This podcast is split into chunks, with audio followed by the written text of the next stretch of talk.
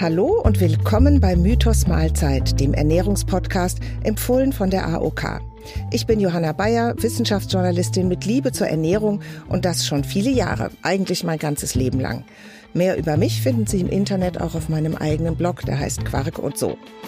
Hier in Mythos Mahlzeit wollen wir Licht in die, ich nenne sie mal Blackbox Ernährung bringen, also den Wirrwarr an Ratschlägen und Studienmeldungen entknoten, die den Alltag fluten.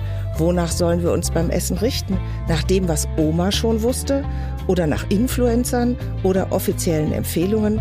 Wer kennt die überhaupt? Und wie hängen Ernährung und Gesundheit zusammen? Kann Essen wirklich Medizin sein?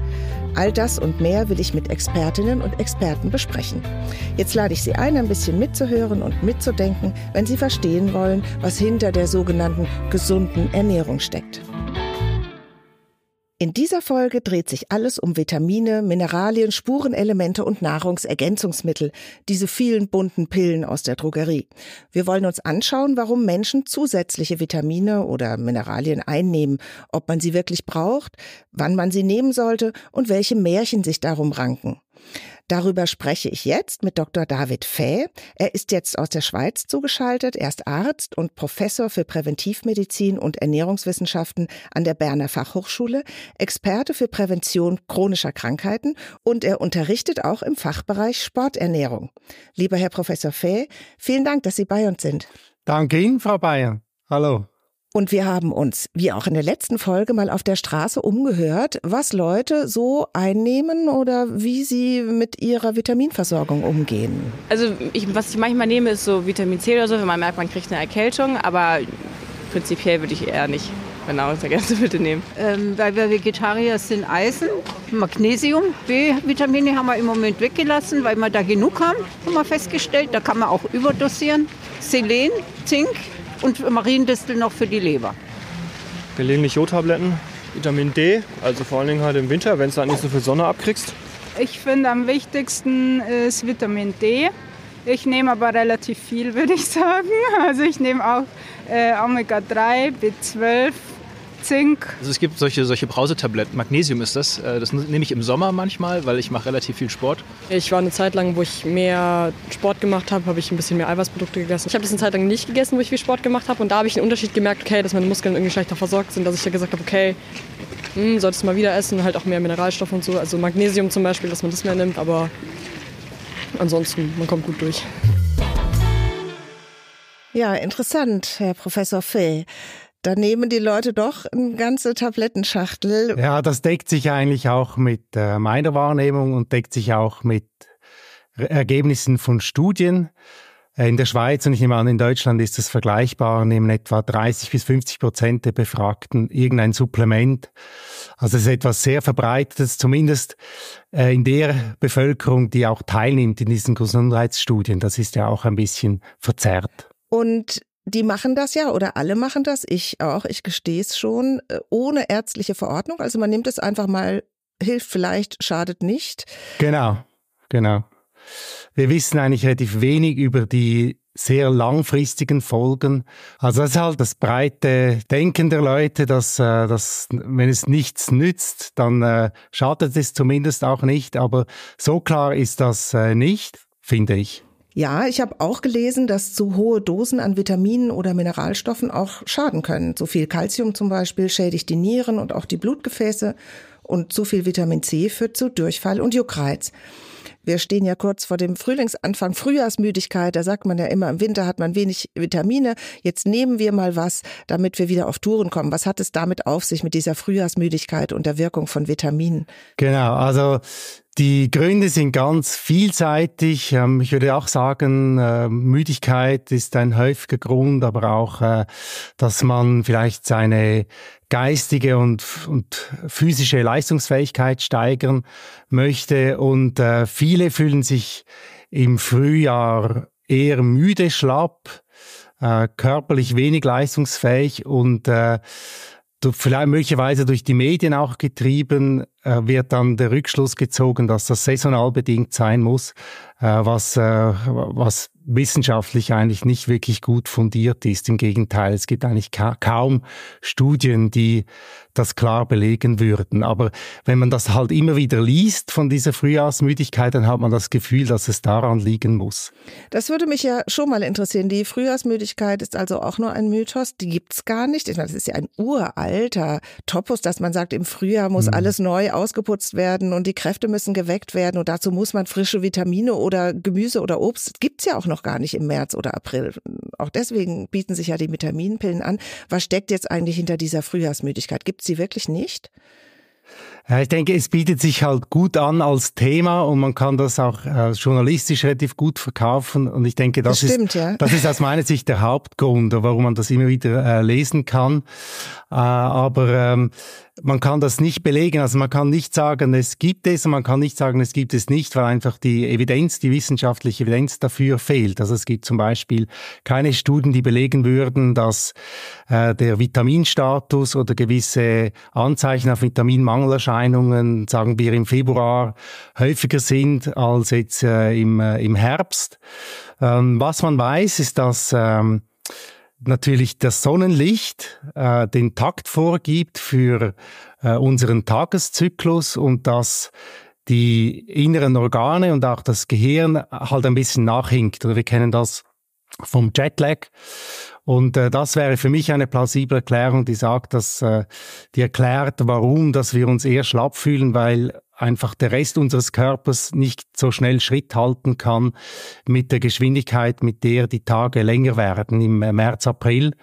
Und äh, das hat zum Beispiel Einfluss auf die Schlafdauer, aber auch, wann wir aufwachen. Da habe ich eine Studie dazu gefunden, die gezeigt hat, dass die Schlafdauer um eine halbe Stunde kürzer wird, im Schnitt von äh, siebeneinhalb auf sieben Stunden und dass von wir Winter ungefähr eine früher halbe Stunde, mhm. genau, von Winter auf Frühjahr. Und dass wir ungefähr eine halbe Stunde früher aufstehen. Das, und äh, die kürzeste Schlafzeit ist ungefähr im April, verglichen mit Dezember. Noch kurz eine Frage. Nehmen Sie denn eigentlich Nahrungsergänzungsmittel oder bekommen Ihre Kinder welche? Nein, ich nehme gar nichts und äh, die Kinder, wenn ich keine Anzeichen sehe, dass sie irgendeinen Mangel haben, nicht und die, die essen einfach genug. Und ich finde, das ist bei Kindern eigentlich das Wichtigste, dass sie sich viel bewegen, damit sie einen hohen Grundumsatz haben, einen hohen Energiebedarf. Und dann löst sich das äh, automatisch auch äh, zum Beispiel bei sportlich Aktiven. Äh, da kann ich auch nicht nachvollziehen, dass die äh, äh viele Supplemente nehmen, da eigentlich der Mehrbedarf das decken sollte. Eltern wollen ja alles richtig machen. Also die haben ja besonders viele Sorgen um ihre Kinder, dass die richtig ernährt sind, genügend Vitamine fürs Wachstum kriegen. Über ein Jahrhundert lang haben Mütter ihren Kindern ja Lebertran gegeben, zum Beispiel, habe ich auch noch bekommen. Ja. Ist das jetzt völlig aus der Mode? Brauchen wir das nicht mehr? Äh, früher hat das durchaus Sinn gemacht, auch wenn ich da keine Studien dazu kenne. Aber Lebertran enthält ja nicht nur Vitamin D, sondern es ist ein ganzer Cocktail oder die Leber äh, ist ja eigentlich das Speicherorgan für Vitamine und eben nicht nur fettlösliche, auch äh, wasserlösliche werden dort zum Teil gespeichert. Und äh, Jod zum Beispiel hat es dort auch drin. Und früher war natürlich die Versorgung der Bevölkerung deutlich schlechter mit Mikronährstoffen als heute. Denken wir zum Beispiel an die Zeit vor den Kühlschränken, äh, wo die Aufbewahrung von frischen Lebensmitteln schwierig war. Der Verderb war viel häufiger. Und äh, da und und zudem hatten die Frauen sehr oft äh, äh, ein Kind nach dem anderen, äh, was den Körper auch ausgezehrt hat. Äh, heute kennt man das eigentlich kaum noch. Und äh, vor dem Hintergrund hat Lebertran absolut Sinn gemacht, aber nicht, nicht aufgrund alleine von Vitamin D, was häufig kolportiert wird, sondern aufgrund der, der Summe an, an Nährstoffen, die in diesem Zusammenhang früher Sinn gemacht haben. Genau, zum Beispiel zum, zum Jod, das ist eigentlich, äh, finde ich, ein ziemlich unterschätzter Mikronährstoff. Also der, den hört man eigentlich nicht so. Ich habe den jetzt nicht wahrgenommen in dieser äh, Straßenumfrage. Da kam vor allem Magnesium häufig. Das Interessante ist, für Magnesium gibt es gute Evidenz, aber dafür, dass es nichts nützt. Dass es null Nutzen hat. Es hat häufig äh, einzig eine erwünschte Nebenwirkung, nämlich dass es ein bisschen abführend wirkt, dadurch, dass es Wasser bindet im Darm aber äh, bezüglich Krampfprophylaxe hat es null Effekt. Also Sie werfen, werfen mein ganzes Weltbild durcheinander und das von allen Sportlern. Also Ja, Magnesium leid, muss man ja. nehmen wegen Waden, Wadenkrämpfen und, und Muskelkrämpfen im Sport. Also es, äh, Magnesium hat eine Wirkung, aber die geht nicht über die Placebo-Wirkung hinaus. Es ist auch eine sehr einfache Vorstellung, dass dieses Magnesium dann an den richtigen Ort geht und dann die erwünschte äh, neurophysiologische Wirkung erzielt. Äh, das gibt es bei sehr vielen Nährstoffen, dass man sich das so vorstellt. Ja, das Äh, stellt man sich nicht nur vor, man liest das ja auch überall. Es wird ja auch dauernd, also gerade im Sportbereich und Mhm. bei Wadenkrämpfen ja dauernd empfohlen. Ich bin jetzt auch wirklich überrascht. Gerade bei Magnesium ist die Aufnahme in den Körper limitiert. Das ist auch richtig so, dass der Körper das steuern kann, weil es auch äh, ziemlich einfach zu einer Überladung kommen kann äh, mit einem Mikronährstoff zum Nachteil des Körpers. Also bleibt was nicht aufgenommen wird im Darm zurück und das, ähm, das äh, stellt man fest äh, aufgrund dieser leicht abführenden Wirkung von Magnesium, dass gar nicht äh, so viel im Körper ankommt, wie man sich das vorstellt. Sie haben vorhin den Placebo-Effekt erwähnt, also dass man Sachen einnimmt und ähm, dass die wirken rein, weil man daran glaubt, obwohl gar kein Wirkstoff drin ist. Wir haben Bernd Schlupeck hier im Studio, der den äh, Placebo-Effekt nochmal kurz richtig beleuchtet. Zuckerkügelchen, Bioresonanz, Bachblüten. Eigentlich wirkungslos, sagt die Wissenschaft. Aber all das kann Schmerzen verschwinden lassen. Bekannt ist das seit langem als Placebo-Effekt. Das Phänomen ist sogar messbar, also keine Einbildung. Der Effekt ist auch oft zu sehen, wenn man Vitamine nimmt. Viele Menschen fühlen sich schon fitter, wenn sie bunte Pillen einnehmen. Aber dahinter steckt oft nur der Glaube, dass das hilft. Diese feste Erwartung lässt dann mehrere Gehirnregionen aktiv werden. Sie schütten dann beruhigende Stoffe aus und der Körper reagiert. Die Wirkung von Placebo kann man übrigens gezielt trainieren und verstärken. Ja, Herr Professor Fäh, der Placebo-Effekt wirkt also sowohl bei Vitamintabletten als auch bei sonstigen Mitteln. Das ist ja sehr beeindruckend. Das ist ja nochmal äh, eine ganz neue Wendung, wenn Leute Vitamine und Nahrungsergänzungsmittel nehmen. Genau, also das ist ein Effekt, den man subjektiv so wahrnimmt. Das heißt, äh, man tut etwas und wenn es äh, noch ein Therapeut verpackt in eine glaubhafte Geschichte, dann wirkt das noch mehr. Aber unterscheiden, ob jetzt tatsächlich die Inhaltsstoffe den Effekt bewirken oder eben den Glauben daran, das kann man nur mit gut gemachten Studien. Und die zeigen, dass bei sehr vielen ähm, was man tut, dass das nur wenig besser oder nicht besser als ein Scheinmedikament, eine Scheinintervention wirkt. Dann kommen wir doch gerne mal zurück zu den Sachen, wo wirklich was drinsteckt, nämlich zur richtigen Ernährung, echten Ernährung, echte Lebensmittel. Sie haben das vorhin schon angedeutet, Ihre Kinder essen viel, essen genug, da ist alles drin, da kriegen sie, was sie brauchen. Welche Art von Kost versorgt uns denn, also gerade auch im stressigen Alltag, mit der richtigen Menge an Vitaminen und Mineralien?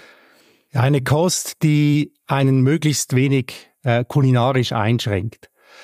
Sobald man sich einschränkt, aus welchen Gründen auch immer, erhöht sich die Wahrscheinlichkeit, dass wir nicht das ganze Nährstoffspektrum abbekommen. Ich denke da nicht nur an, an Vitamine Mineralstoffe, sondern zum Beispiel auch an essentielle Aminosäuren, die zum Beispiel bei Personen, die auf tierische Produkte verzichten, zu kurz kommen können. Das heißt also, Sie plädieren für eine Mischkost, möglichst vielseitig, möglichst alles drin. Dazu haben wir auch nochmal eine Erklärung von unserem Bernd. Bei Mischkost, der Name sagt es schon, kommen tierische und pflanzliche Lebensmittel auf den Teller. Sie umfasst Gemüse, Getreide und Obst, sowie Fisch, Fleisch, Eier und Milchprodukte. Dieser Mix stellt sicher, dass der Körper alle notwendigen Nährstoffe aufnimmt. Dazu gehören die großen drei. Fette, Eiweiße, Kohlenhydrate. Dazu kommen Vitamine und Mineralien. Wenn Sie jetzt denken, dann ist der Mensch ja ein Allesesser, liegen Sie richtig. Das ist auch der Grund, warum unsere Spezies im Laufe der Evolution in der Lage war, in jedem Teil der Erde zu überleben. Ja, das ist ja schon also genau die entsprechend zu Ihrem Plädoyer. Und es gibt viele Leute, die genau das Gegenteil oder recht anders sagen, nämlich wir sind eigentlich keine Allesesser, sondern Veganer oder Vegetarier. Da gibt's ja auch inzwischen, sag mal, im Untergrund, vielleicht nicht gerade in der etablierten Wissenschaft, aber in vielen anderen Szenen, Naturheilkundler, vegane Foren, äh, viel Verwirrung. Ist der Mensch tatsächlich ein Allesesser? Wir haben es gerade erklärt bekommen aus der Wissenschaft, aber ich würde es gerne nochmal hören. Ja, die Frage ist, woran könnte man das erkennen? Und äh, eine Möglichkeit ist, das Gebiss anzuschauen. Und äh, da muss man sagen, wir haben kein Karnivorengebiss, aber auch kein Gebiss, äh, das äh, einem Wiederkäuer ähnelt. Und wir können auch nicht wiederkäuen. Das heißt, unser Verdauungssystem ist vergleichsweise rudimentär, was die Verdauung und Aufnahme von Stoffen auf, aus pflanzlichen Produkten anbelangt. Also wir können zum Beispiel keinen, kein Gras verwerten, wie das Wiederkäuer tun können. Und auch die Länge unseres Darms ist verhältnismäßig kurz und wir haben auch nur einen Magen. Das heißt, wir sind darauf angewiesen, dass die Nährstoffe auch in Lebensmitteln zu uns kommen, die in höherer Konzentration, höherer Dichte und vor allem einer besseren Verdaulichkeit und Bioverfügbarkeit zu uns kommen. Bioverfügbarkeit meint, dass wir die Stoffe, die enthalten sind, auch tatsächlich in guter Qualität und guter Menge aufnehmen können in den Körper. Und das ist bei tierischen Produkten grundsätzlich besser für ein Verdauungssystem, wie es der Mensch hat. Da würde ich auch gerne nochmal auf diese Diskussion in vielen Szenen eingehen, wo sich ja auch so eine äh, Szene gebildet hat, die sagt, tierische Lebensmittel haben zu viele negative Stoffe da drin. Aus pflanzlichen Lebensmitteln sind die Mineralien viel leichter zugänglich. Wir kriegen alles aus Pflanzen. Also von Pflanzen muss man in der Regel mehr essen, um äh, gleich viel herauszuholen. Und häufig sind die Stoffe auch in einer Form gebunden, die ungünstiger ist. Ein Beispiel ist Eisen. Eisen kommt in pflanzlichen Produkten in dreiwertiger Form vor, wie sie so nicht aufgenommen werden kann, und in tierischen Produkten in zweiwertiger Form. Und das hat Vor- und Nachteile. Der Vorteil ist von pflanzlichem Eisen, dass der Körper diese Aufnahme regulieren kann und sich damit auch besser schützen kann von einer Überladung von Eisen. Der Nachteil ist, dass wenn es der Eisenverlust größer ist bei Personen, die zum Beispiel über Blut, über Menstruationsblutung oder über Magen-Darm-Blutungen unerkannte äh, Eisen verlieren, die können eher in einen Eisenmangel gelangen, jetzt bei rein pflanzlicher Ernährung. Das ist aber doch auch ein Fall, also gerade, ich sage jetzt mal, diese Monatsblutungen bei Frauen, gerade so rund um den Beginn der Wechseljahre, werden die ja viel stärker und da bekommen viele Frauen die Empfehlung, Eisen auch als Tablette einzunehmen, also als wirklich Nahrungsergänzungsmittel. Ja, das kann Sinn machen, wenn man sieht, dass Eisenmangel die Ursache ist. Aber eine, eine Anämie, also eine äh, Verminderung der, mhm. Genau, eine Blutarmut, die kann verschiedene Ursachen haben. Und bevor ich da beginnen würde, einfach blind Eisen äh, zu supplementieren, würde ich schauen, woran das liegen kann. Das könnte zum Beispiel auch liegen an einem Vitamin B12-Mangel, B6, äh, B, B1, Folsäuremangel, also es kann an ganz vielem liegen. Und wenn ich jetzt zum Beispiel täglich größere Mengen Eisen zu mir nehme in Form eines Supplements, dann wehrt sich der Körper in dem Sinne dagegen, dass er die Leber dazu veranlasst, Stoffe zu bilden, dass die Eisenaufnahme im Darm reduziert oder sogar blockiert. Jetzt haben Sie die B-Vitamine angesprochen, die vielleicht auch hinter einer Blutarmut stecken können. Das sind ja auch Vitamine, die kritisch sind bei Vegetariern und Veganern, sage ich jetzt mal. Diese Gruppe soll ja geradezu Vitamin B, B12, B6 einnehmen. Also auch hier haben wir eigentlich so ein starkes Motiv, wenn man sich rein pflanzlich ernährt, zusätzlich diese Vitamine einzunehmen. Ja, also soweit man es weiß, ist B12 eigentlich das einzige Vitamin, das Vitamin B12.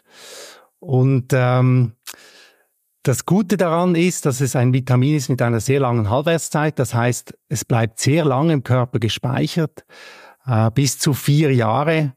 Äh, das heißt, wenn man die Speicher gut gefüllt hat, dann äh, braucht man eigentlich auch nicht täglich von diesem Vitamin. Äh, das Problem ist, dass die Aufnahme ein bisschen heikel sein kann dadurch, dass B12-Aufnahme einen funktionstüchtigen Magen voraussetzt. Und gerade bei älteren Personen ist das nicht immer gegeben.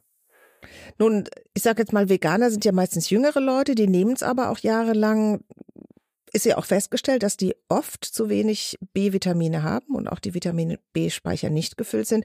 Würden Sie Veganern empfehlen, Vitamin B12 einzunehmen?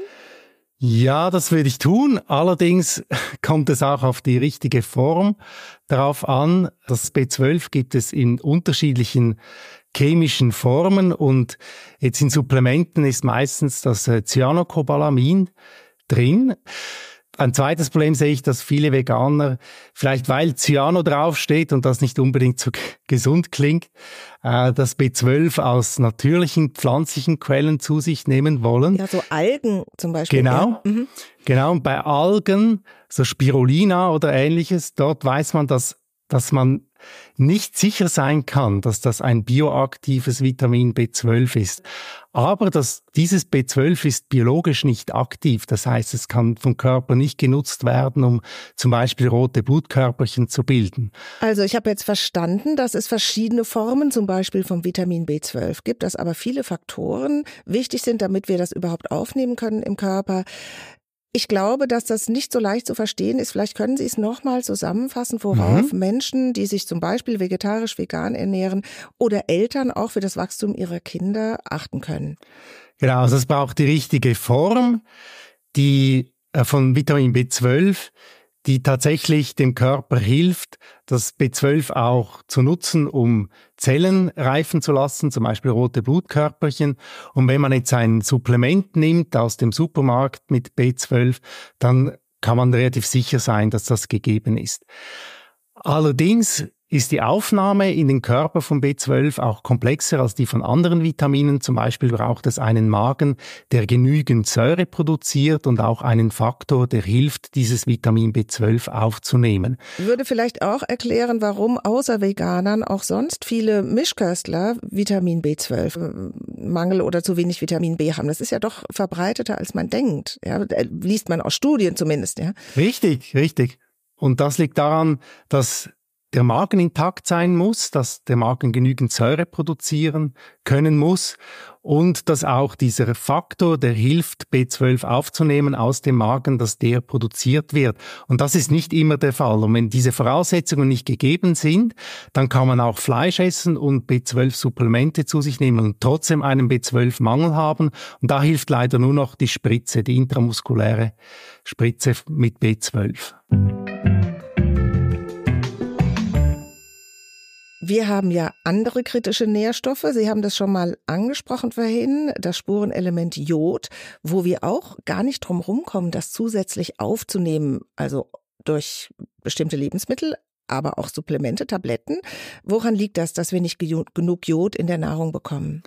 Ja, das ist zumindest in unseren Breiten so, also in, äh, in Alpennähe, äh, in der Schweiz, ähm, ist das besonders ausgeprägt gewesen vor 100 Jahren und früher in Bergregionen, die überhaupt keinen Kontakt hatten zu Meer- und Meeresprodukten, also wichtigen Quellen von Jod. Ähm, das ist hauptsächlich geologisch bedingt. Das heißt, dass die Böden jodarm sind in weiten Teilen äh, von, äh, von Europa und dass dadurch auch auf diesen Böden angebaute Produkte jodarm sind. Und wenn eine Bevölkerung überwiegend äh, autark lebt, also selbst von selbst angebautem lebt oder von äh, selbst gehaltenen Tieren, dann kommt einfach wenig Jod über die Ernährung in den Körper, was dann zu den entsprechenden Mangelerscheinungen führt. Deswegen wird ja in Deutschland zum Beispiel Kochsalz mit Jod versetzt. Ich weiß nicht, wie es in der Schweiz ist. Macht man das da auch? Genau, in der Schweiz macht man das seit ziemlich genau 100 Jahren. In Deutschland ist es so, dass überwiegend jodiertes Salz verwendet wird für verarbeitete Produkte. Äh, aber in Frankreich zum Beispiel ist das nicht nur nicht vorgesehen, sondern sogar verboten. Das heißt, wenn man Produkte aus Frankreich importiert oder die direkt dort einkauft und konsumiert, dann kann es sein, dass man eben Produkte konsumiert, die mit nicht jodiertem Salz hergestellt wurden. Und dann kann es durchaus dazu kommen, dass man vor allem wenn man noch jodiertes Salz meidet, aus welchen Gründen immer, und keinen Fisch und mehr sonstige Meeresprodukte konsumiert, dass man dann in einen Jodmangel gelangt. Und Studien, die legen das auch nahe, dass Veganer tiefere Jodspiegel haben als jetzt äh, Omnivoren, als Allesesser. Mischköstler. Mhm. Es gibt noch ein kritisches Vitamin in diesem Zusammenhang, nämlich das Vitamin D. Da gab es ja rund um die Corona Pandemie einen großen Hype, dass der Vitamin D-Spiegel allgemein zu niedrig sei, dass man den anheben müsse, auch fürs Immunsystem. Wir haben jetzt nochmal eine kleine Erklärung dazu, was Vitamin D genau ist und welche Funktion es hat. Vitamin D ist ein wichtiger Stoff für unseren Körper. Er fördert nämlich die Kalziumaufnahme im Darm und sorgt so für starke Knochen und Zähne. Das Besondere, Vitamin D ist gar kein Vitamin sondern ein Hormon, also ein Botenstoff für unsere Zellen. Der Körper bildet es selbst, wenn Sonnenstrahlen auf die Haut treffen. Wer wenig oder gar nicht ins Freie geht, kann also in den Vitamin D-Mangel rutschen. Menschen mit dunkler Hautfarbe, die im Norden leben, ebenfalls. Ihre Haut braucht starken Sonnenschein wie im Süden, um Vitamin D zu bilden. Auch Personen, die sich verschleiern, sind gefährdet. Und auch Ältere. Denn sie kommen oft wenig ins Freie und essen weniger. Was ist denn dran an diesem Wunderstoff Vitamin D, der gerade fürs Immunsystem bei der Corona-Pandemie so gehypt wurde? Aus meiner Sicht ist Vitamin D eigentlich ein Paradebeispiel dafür, dass was die Wahrnehmung ist in der Bevölkerung und was die Wissenschaft das heißt, gute unabhängige Studien zeigen, das klafft stark auseinander. Die Wahrnehmung in der Bevölkerung ist, dass alle Vitamin D nehmen müssen, zumindest in der dunklen Jahreszeit, weil man sonst Nachteile erleiden muss. Und wenn, selbst wenn man keinen nachgewiesenen Mangel hat. Aber die, die Evidenz, die wissenschaftlichen Beweise dafür, aus meiner Sicht fehlen die bei Personen, die jetzt keinen tiefen Spiegel haben. Also ich zum Beispiel, ich nehme es, es nicht, weil für mich einfach die, die Beweise fehlen. Und ähm, ich denke auch, dass, dass auch nicht so klar ist, dass die Menge eine Rolle spielt und oft übertrieben wird beim Vitamin D, eben weil man es immer wieder hört in den Medien, dass man das nehmen soll. Also ich zum Beispiel nehme es, weil ich ein dunkler Hauttyp bin. Und die Frage ist ja tatsächlich, schadet nicht, hilft vielleicht. Kann man so verfahren oder würden Sie sagen, Vitamin D kann auch schaden oder zu viel Vitamin D? Ja, also ich, soweit man das sagen kann, wenn man es in Tagesdosierungen nimmt, die jetzt nicht den Bedarf massiv überschreiten, ähm, muss man wahrscheinlich keine Nachteile erwarten, aber es gibt Studien, die mussten sogar abgebrochen werden mit sehr hohen Dosierungen an Vitamin D, wo man gedacht hat, man könnte den Körper so wie überlisten. Das heißt, mehr nützt mehr ist bei generell bei Supplementen ähm, nicht gegeben, sondern eher im Gegenteil.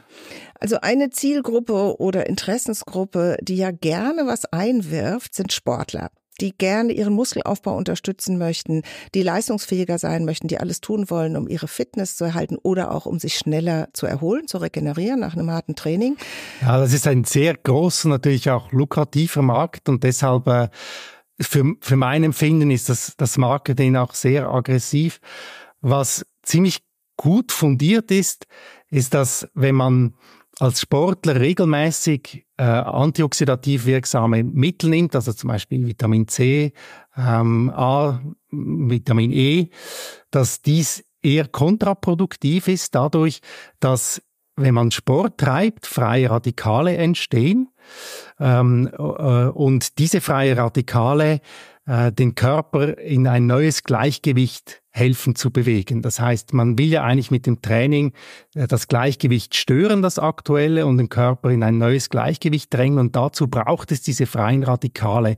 Und die binde ich mit diesen Antioxidantien, genau. Die freien Radikale sind ja das Schreckbild also auch bei Krebs oder anderem. Und man sagt doch immer, man soll diese Vitamine, die Sie genannt haben, Vitamin C, Vitamin A, Vitamin E, genau nehmen, um die freien Radikale runterzuhalten. Und Sie sagen jetzt, wenn ich es richtig verstanden habe, für Sportler ist das gar nicht so günstig. Also nicht nur für Sportler, würde ich sagen, aber besonders für Sportler.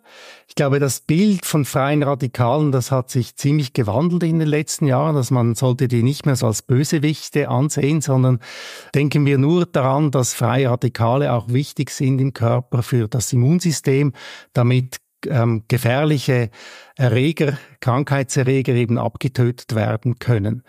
Und äh, oder zum Beispiel auch äh, Krebsvorläuferzellen, dass die unschädlich gemacht werden können. Das heißt, es braucht eine richtige Balance. Und aus meiner Sicht, wenn ich eben zu viel dieser antioxidativ wirksamen Stoffe nehme, pushe ich dem Körper da in, in dieses Gleichgewicht hinein. Sportler nehmen ja nicht nur Vitamine und Spurenelemente, sie nehmen ja auch noch andere Stoffe zu sich, von denen sie sich gute Effekte erhoffen, zum Beispiel Eiweiß, Protein. Also die Muskelpumper nehmen Proteindrinks mit ganz viel Aminosäuren zu sich, bestellen sich Molkedrinks und Molkenpulver. Hat das die erwünschte Wirkung? Die Wirkung ist oft gering, muss man sagen, und äh, oft liegt es nicht an der Menge an Eiweiß, die Sportler vielleicht zu wenig zu sich nehmen, sondern am Timing. Das heißt, dass man äh, die richtige Menge verteilt über den Tag. Das heißt, ähm, so circa 20 bis 30 Gramm alle vier Stunden.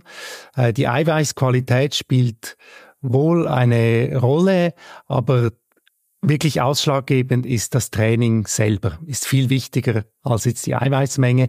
Bei Ausdauersportler ist es eher so, dass Kohlenhydrate unterschätzt werden und dass die eben auch mindestens so wichtig sind für die Regeneration wie Eiweiße. Wenn ich Sie richtig verstanden habe, ist es aber auch jetzt so, dass zusätzliches Eiweiß, das Sportler einnehmen, gar nicht so viel bringt. Wichtiger sind andere Faktoren, also Timing des Trainings, Timing des Essens, Timing der Ruhepausen Eiweiße können dann Sinn machen, wenn ich keine Zeit oder Möglichkeit habe, eine eiweißreiche Mahlzeit zu mir zu nehmen. Das heißt, als, als Regenerationsshake äh, um eben ein zu langes Zeitfenster ohne Eiweißzufuhr zu verhindern, finde ich äh, den Einsatz von Eiweißsupplementen sinnvoll. Wenn ich aber die Gelegenheit habe, zum Beispiel äh, eine Hähnchenbrust oder ein Fisch oder ein Milchprodukt zu mir zu nehmen, das eben diese 20, 30 Gramm Eiweiß liefert und das ist nicht allzu viel, äh, dann ähm, ist ein Supplement nicht nötig. Und mehr, das weiß man auch, vor allem bei jungen sportlich aktiven Menschen, mehr als diese 20, 30 Gramm bringen auch keinen Zusatznutzen. Übrigens auch so verzweigtkettige Aminosäuren oder reines Leucin hat keinen Zusatznutzen gegenüber einem Volleiweiß, wie es in der Milch oder in Hüttenkäse oder in Quark vorkommt. Das ist bewiesen. Ein ganz heißer Kandidat zum Einnehmen vielleicht bei Sportlern, aber auch sonst sind ja auch Fischölkapseln, also Fischöl, Fischfett, Omega-3-Fettsäuren. Da ist die Studienlage, soweit ich weiß, auch gemischt. Schadet nicht, hilft vielleicht, man kann sie einnehmen. Was sagen Sie dazu? Korrekt, das Studienlage ist gemischt, wie sehr häufig. Leider muss man sagen, ich würde lieber eindeutige Aussagen machen können. Äh, Omega-3-Fettsäuren werden eingesetzt, um auch das Muskelwachstum zu fördern. Und es gibt gewisse Studien, die einen Effekt zeigen, andere wiederum nicht. Allerdings erst ab größeren Mengen, also mindestens zwei Gramm ähm, von diesen Fischöl, ähm, Fischölen pro Tag. Ähm, und äh, wenn man jetzt größere Mengen zu sich nimmt, vor allem könnte man auch mit negativen Folgen rechnen. Man muss bedenken, dass diese Fischölkapseln zum Beispiel den Herzrhythmus negativ beeinflussen können. Sie können die Blutgerinnung beeinflussen und möglicherweise sogar die Effizienz unseres Immunsystems. Also ob es einem das wert ist, äh, ein bisschen mehr Muskelmasse, weil die Effekte sind sehr gering, das muss jeder selber entscheiden. Ich selber würde es nicht tun, ich würde mehr auf das Training setzen. Vielen Dank. Das war jetzt wirklich sehr erhellend und hat, glaube ich, ein ganz anderes Licht auf verschiedene Aspekte geworfen. Ich fasse vielleicht nochmal zusammen, was ich jetzt mitnehme. Also einmal viel hilft nicht viel, ist klar. Ähm, dann aber auch, wenn ich einfach was nehme, von dem ich glaube, es macht nicht so viel aus, kann es trotzdem schaden, also nicht unbedacht Vitamine und Spurenelemente einnehmen und dann, was auch ganz zentral ist, normale Lebensmittel, normale Mischkost, eine Mischung aus pflanzlichen und tierischen Bestandteilen reicht völlig aus. Also gerade weil wir ja heute ein riesiges, tolles Angebot an Lebensmitteln haben. Das sind jetzt ganz interessante Erkenntnisse und wir könnten mit Ihnen noch endlos weiterreden, weil diese neuen Erkenntnisse auch gerade über diese freien Radikale jetzt finde ich wirklich sehr interessant. Wir haben sie auch in einer späteren Folge nochmal, wenn es um Ernährung und Krankheit geht. Vielleicht können wir das eine oder andere ansprechen. Wir sind jetzt am Ende dieser Folge ich hoffe, wir haben unseren Zuhörern ein paar Fragen beantworten können und auch vielleicht ein paar Impulse zum Nachdenken geben können.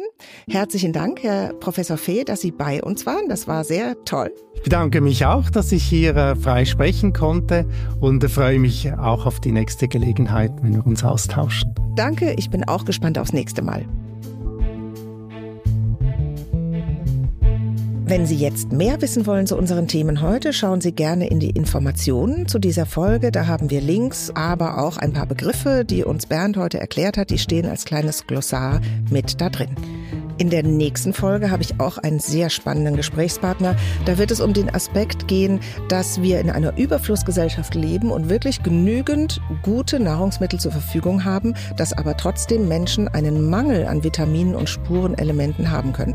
Das wird bestimmt sehr spannend. Freuen Sie sich mit mir auf die nächste Folge. Ich bin Johanna Bayer und ich fände es klasse, wenn Sie wieder dabei sind beim Mythos Mahlzeit. Bis dahin, tschüss und genießen Sie Ihr Essen.